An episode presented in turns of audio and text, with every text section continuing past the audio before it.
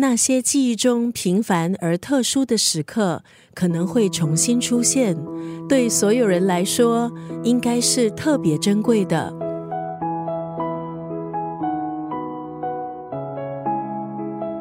今天在九六三作家语录分享的文字，出自日本漫画家日语之鹏的著作《不用急着长大》。书中收录作者从两千零九年到二零二一年之间，每天一点一滴绘制而成的随笔漫画。翻看阅读时，就像是在家里某个角落找到了一本被遗忘的相簿，慢慢的阅读，细细的品味。看着这本漫画，尘封的记忆又浮现。我们都清楚自己活在有限的时间里，然而总有那么一刻。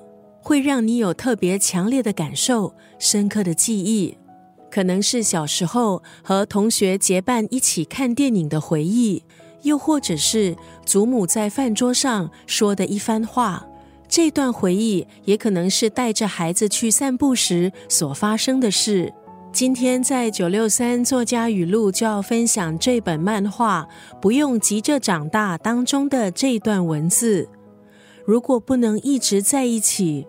至少永远不要忘记这本隽永的漫画，让我们思索：我们如何从记忆汪洋中精选出最值得回味、永远留存的片段。